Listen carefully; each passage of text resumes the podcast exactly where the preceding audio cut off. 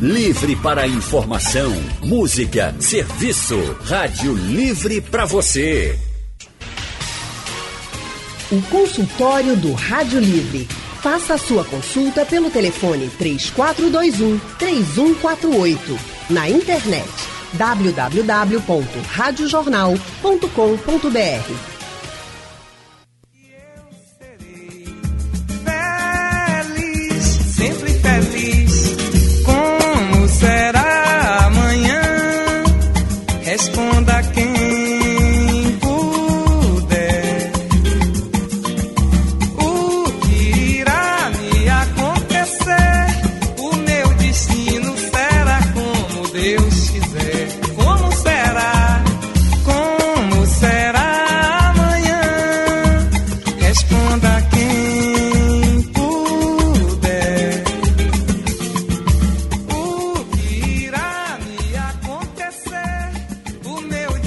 Como será o amanhã, Yane?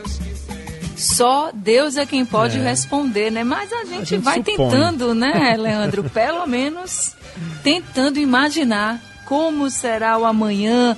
Tá aí essa música mais que adequada para esse momento, né? A gente não sabe como vai ser o amanhã. Se a gente já não sabia, agora muito menos, né? Porque a expressão, gente, antes da pandemia, ela já entrou na nossa rotina no nosso dia a dia. Antes da pandemia eu fazia isso, antes da pandemia eu fazia aquilo e depois o que a gente vai poder fazer. Gente, as mudanças impostas pelo novo coronavírus foram gigantes. Todo mundo tem uma história para contar de como mudou a sua rotina, de como mudou seu dia a dia em casa, no trabalho, enfim. E essas mudanças, apesar de enormes, aconteceram muito rapidamente. Em poucos meses, hábitos da vida inteira mudaram completamente, hein, Leandro? Pois é, dar dois beijinhos, por exemplo, quando vai cumprimentar alguém, apertar as mãos, abraçar. E esses são só os exemplos mais corriqueiros. A gente também passou a olhar mais para o outro, a se preocupar com quem mais precisa e enxergou um mundo cheio de abismos sociais. Pois é, esses abismos que já eram enormes e que agora ficaram ainda mais explícitos. Só não vê quem não quer. Mas e depois dessa pandemia, hein? Como vai ser o mundo? De uma coisa a gente já pode ter certeza: igual ao que era antes, não vai ser de jeito nenhum. E aí, para a gente saber o que pode esperar no mundo pós-pandemia, a gente convidou o pesquisador, professor e doutor em filosofia Felipe Campelo. Boa tarde, doutor. Boa tarde, Anne, Leandro. Boa tarde, ouvintes da Rádio Livre. Prazer estar aqui de volta para falar com vocês. Boa tarde, doutor Felipe. Que bom tê-lo com a gente, viu? Aqui no Rádio Livre, no nosso consultório. Muito obrigada por estar com a gente hoje. E, gente, quem também está com a gente aqui no, nesse consultório desta sexta-feira é o nosso historiador, psicólogo e psicanalista Miguel Gomes. Miguel, muito boa tarde. Obrigada por estar com a gente mais um dia da semana.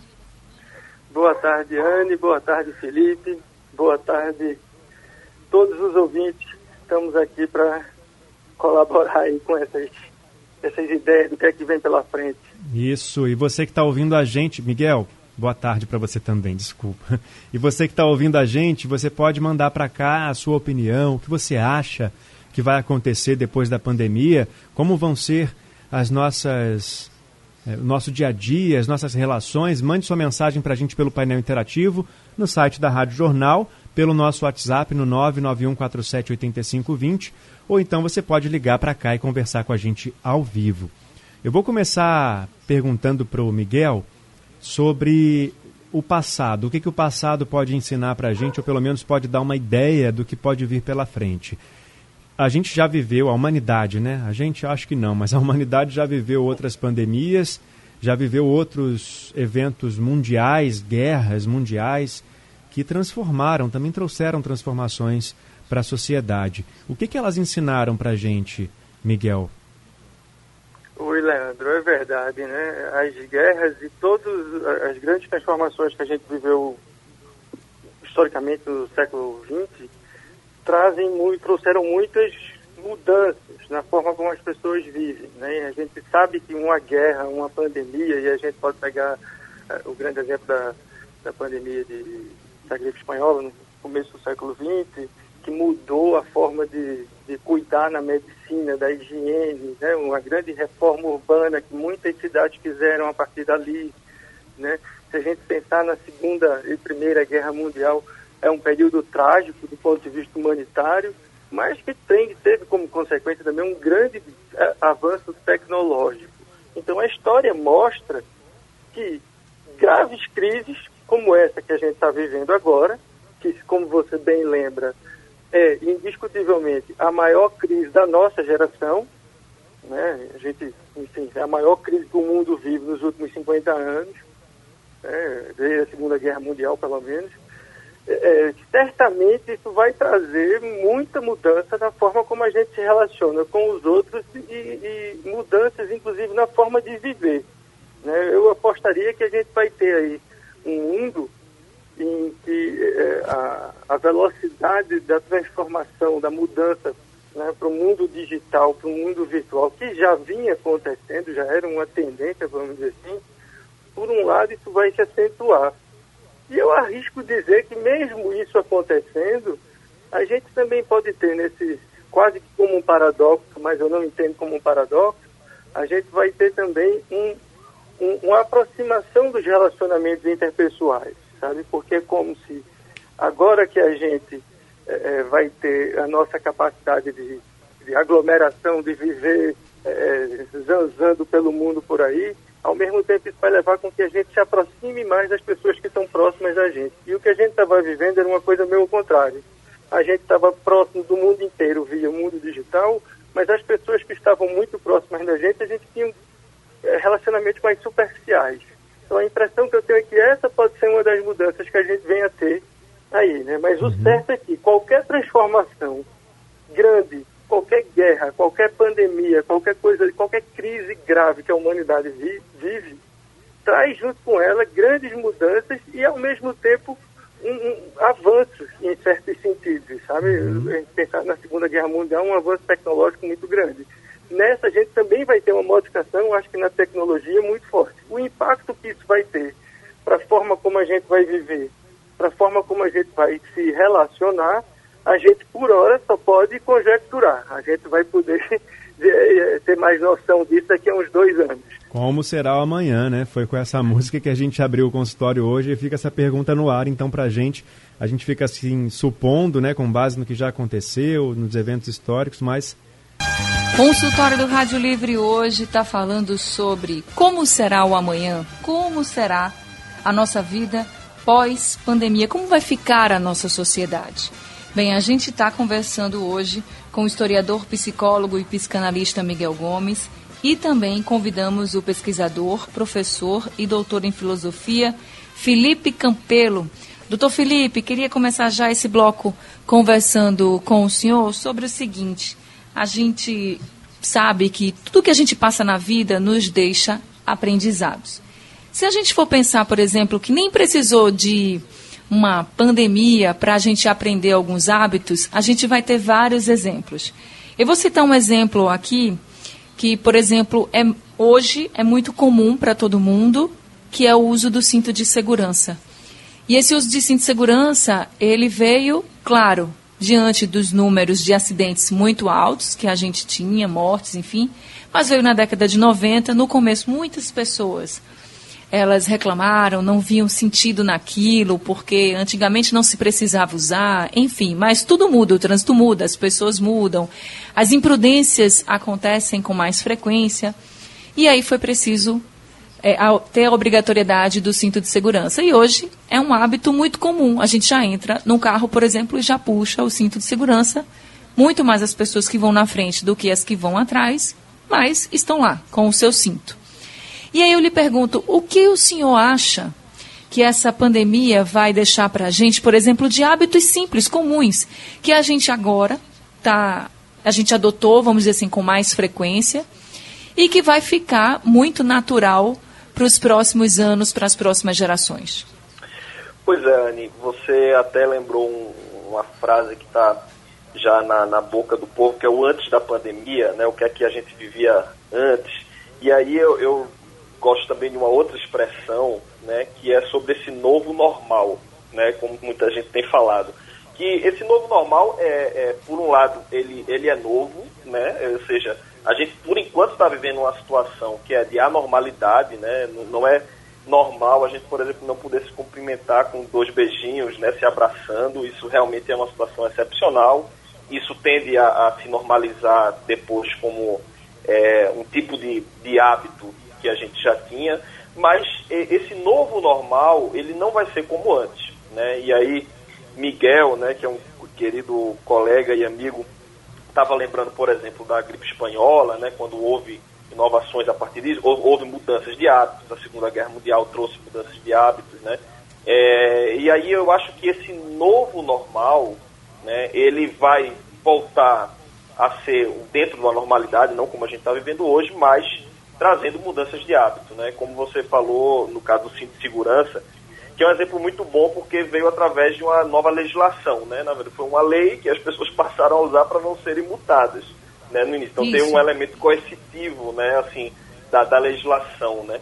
Eu acho que a, a, a pandemia e tudo isso que a gente está vivendo vai trazer um novo normal, né, a gente vai voltar a uma normalidade, mas com, incorporando novos hábitos, né. Então eu acho que os hábitos de higiene, né, de, é, de certos cuidados que a gente também não tinha antes, mas também outros que, é, digamos, hábitos que surgem por força das circunstâncias. É, eu estou na universidade, estou acompanhando muito essa movimentação né, de transformação tecnológica que a gente não tinha antes. Muitos professores que sequer usavam né, novos mídias para fazer streams e tudo, e isso está sendo hoje transformado. Então eu diria isso, né, que a gente vai ter, voltar a uma normalidade, mas essa normalidade não vai ser como antes, né? vai incorporar tanto hábitos de, de higiene, de práticas é, que a gente não tinha tanto antes, né, quanto também novas mudanças de hábitos, de rotinas, de uso de tecnologia que eu acho que também vieram para ficar. Por exemplo, o senhor falou da internet. O senhor acha Sim. que o home office veio para ficar nessa diversidade que ele está hoje?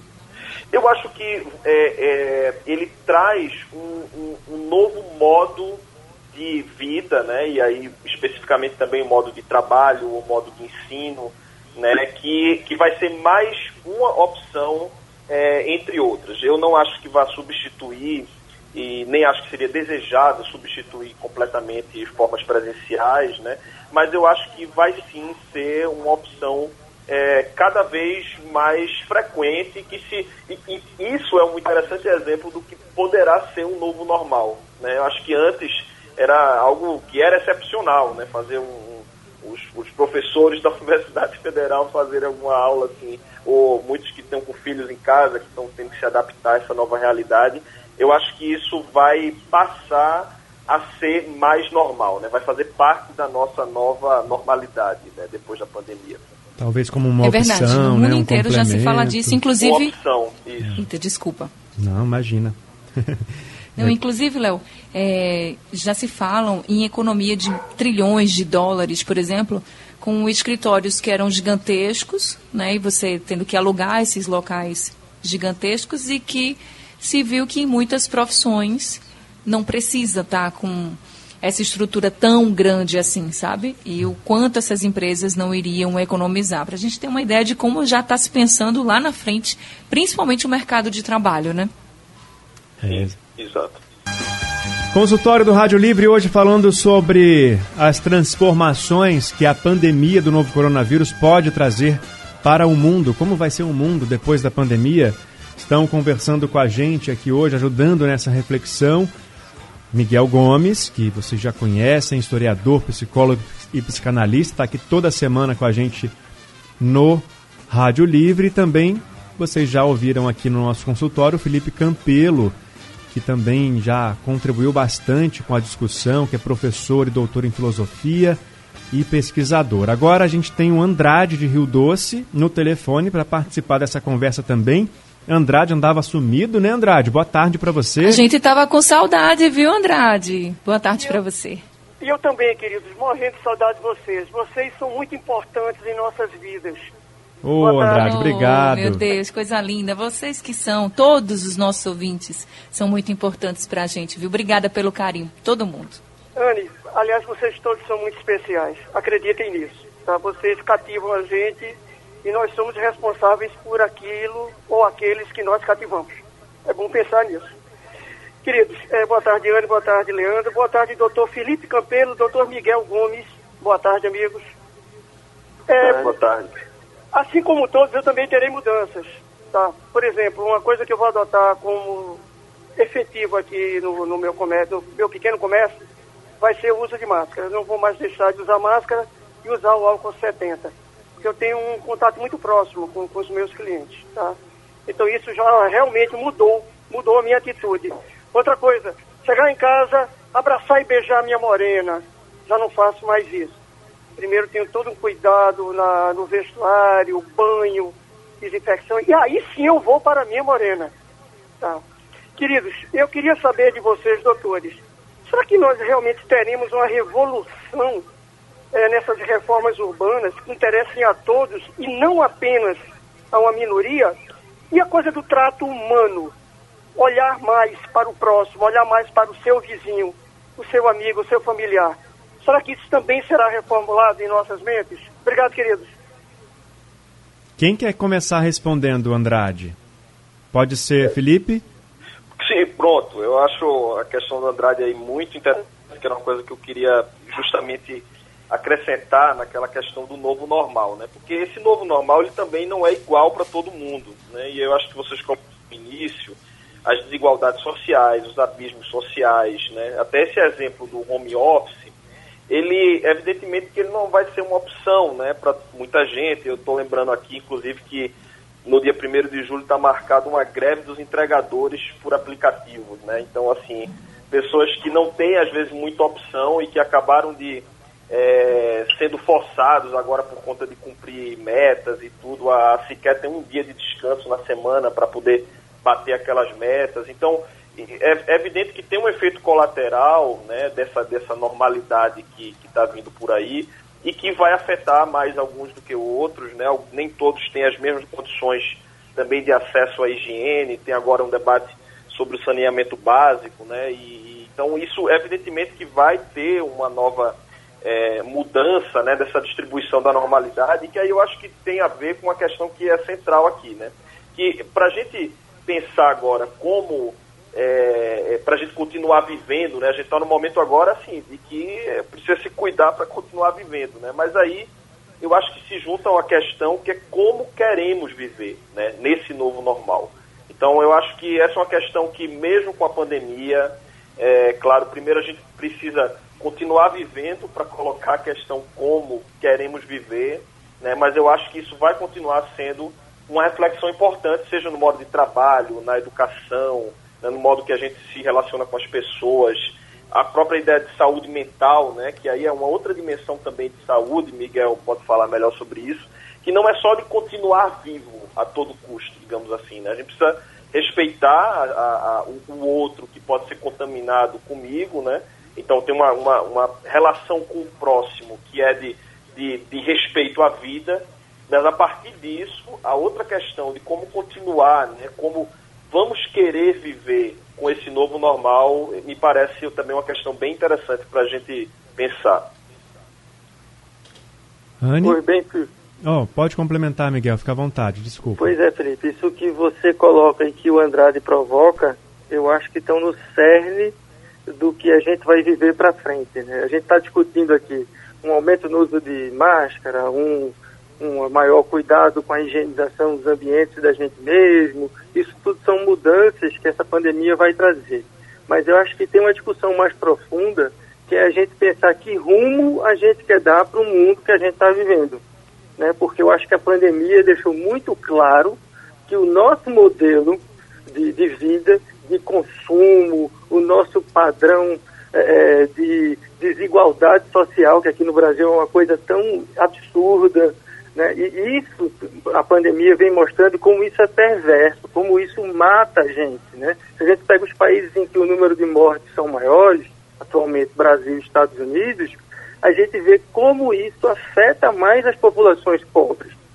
Né? E que muitas vezes essas populações parecem que não se dão conta que isso não é por acaso. Isso ocorre porque existe um modelo de desigualdade, de manutenção da desigualdade social que é perverso e que faz com que essas pessoas penem mais.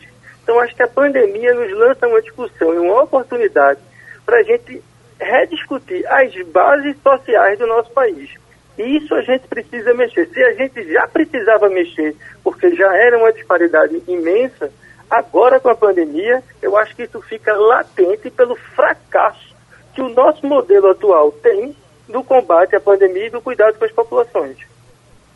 Se a pandemia fizer os políticos enxergarem isso e, assim, der coragem para eles trabalharem de fato para o povo, já será um grande legado, né, Miguel? Porque a gente percebe que essa pandemia traz à tona várias crises, são crises emaranhadas mesmo, né? A gente vai percebendo, assim, que todo mundo pode ser infectado, mas todo mundo é infectado de um jeito diferente, não só porque alguns pegam a forma grave ou porque outros pegam a forma leve, mas a forma que a pessoa mais pobre é infectada por esse novo coronavírus, até quando ela não fica doente, normalmente é muito mais cruel do que uma pessoa com mais condições financeiras, justamente porque a gente não tem política pública eficiente no nosso país. Então, se a pandemia conseguir fazer com que os políticos, as autoridades tenham coragem para trabalhar de fato para quem eles trabalham, que é para o povo como um todo, olhando para todo, todo mundo,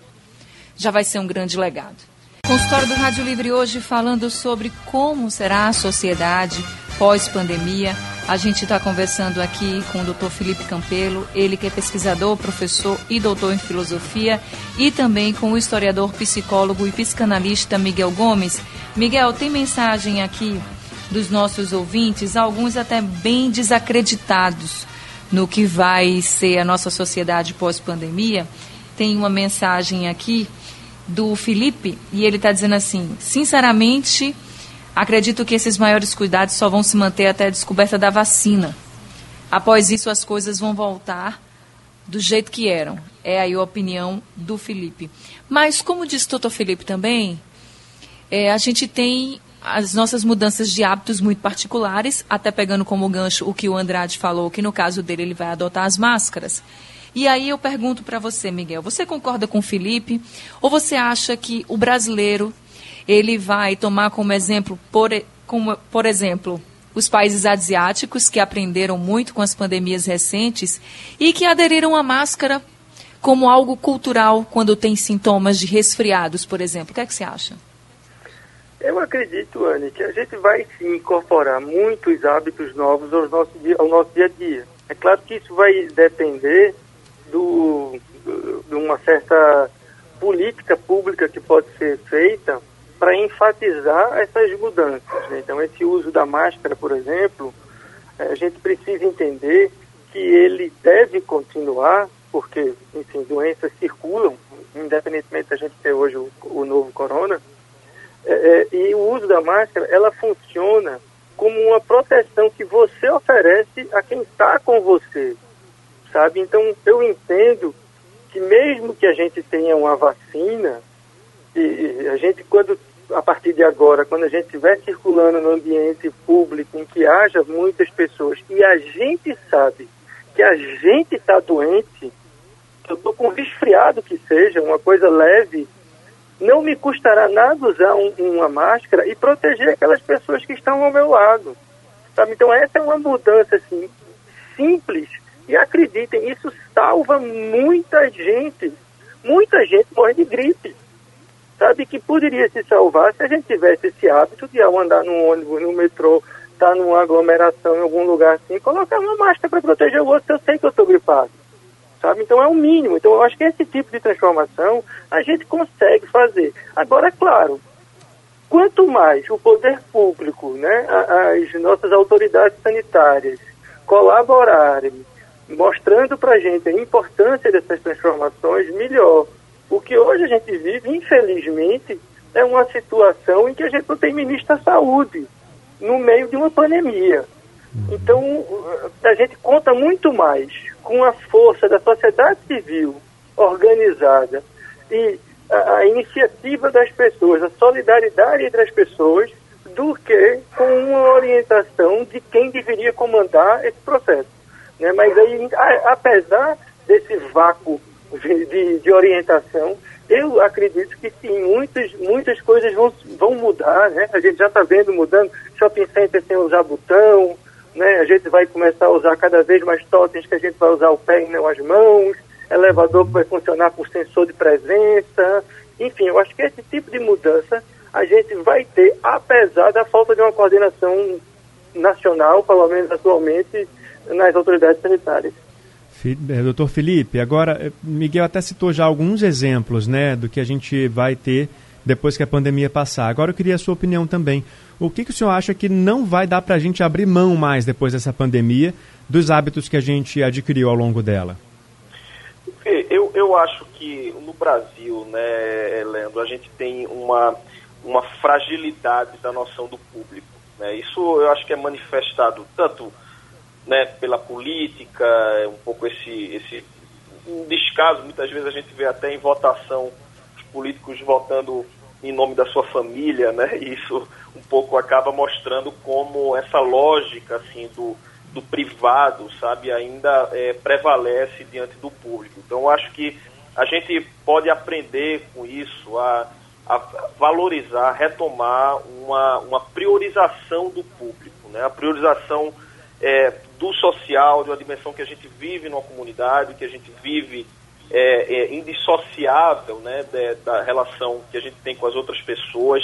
Essa percepção que do exemplo que Anne e o Miguel comentaram, né, dos países asiáticos, é uma percepção de solidariedade, né? Então você coloca uma máscara porque você pode estar gripado e aí você tem respeito por aquele outro que pode ser infectado se você for à rua, né? Então essa percepção, né, de uma vivência coletiva, isso pode ser é, é fundamental para a gente retomar uma é, é, um, bem, um, um, estado de bem-estar social, digamos assim, né? Uma outra uhum. dimensão que a gente estava já comentando antes, né, que me parece também bem importante é a inclusão digital. Porque é, a gente tem visto, né, e como, eu, a, como até se falou, né, a, a, o, o Covid infecta todo mundo, não escolhe quem infecta, mas evidentemente que a exposição à infecção ela não é exatamente democrática, né? ela não é igualmente distribuída. Então, pessoas que estão mais expostas, que tem que estar na rua, que tem que, às vezes, estar as filas que a gente viu aglomerados né, para conseguir o auxílio emergencial, então, eu acho que esse processo de inclusão digital pode até favorecer uma nova mudança de vida que seja mais democrático. Né? Então, estudantes que possam ter um bom acesso à internet. Imagine se é que as pessoas que pudessem ter realmente ali aplicativos para ter acesso ao banco não precisariam estar, tá, né, assim, para pagar uma conta de, de, energia toda vez enfrentar aquela fila do auxílio, auxílio, emergencial. São muitos exemplos, né, pois né, é. Felipe? Poderíamos pois ficar é. aqui mais tempo falando mas infelizmente nosso tempo acabou. E a gente agradece muito a participação de vocês hoje aqui no nosso consultório. Obrigado, doutor Felipe Campelo, pela sua contribuição. Obrigado também, Miguel Gomes, pela sua contribuição aqui nessa discussão tão necessária nesses tempos de pandemia. Eu que agradeço. Prazer estar aqui. Eu que agradeço, Leandro, Anne, Felipe. Um abraço a todos os ouvintes. Até segunda. Até segunda, Miguel. Muito obrigada. Obrigada, doutor Felipe. Também foi ótimo ter vocês com a gente nessa tarde. Obrigada a todos os ouvintes que participaram também. Gente, consultório do Rádio Livre chegando ao fim. Daqui a pouco está no site da Rádio Jornal e nos principais distribuidores de podcast. O Rádio Livre também está acabando. Mas segunda-feira a gente está de volta às duas horas da tarde juntinho com vocês. Bom final de semana, Leandro. Até segunda. Até segunda, Anne Barreto. Bom descanso, bom fim de semana para você e para todos os nossos ouvintes. A produção do Rádio Livre é de Gabriela Bento e Yuri Neri, trabalhos técnicos de José Roberto Camutanga e Edilson Lima, Diana Moura, editora executiva, e a direção de jornalismo é de Mônica Carvalho. Sugestão ou comentário sobre o programa que você acaba de ouvir, envie para o e-mail ouvinte@radiojornal.com.br ou para o endereço Rua do Lima 250, Santo Amaro, Recife, Pernambuco.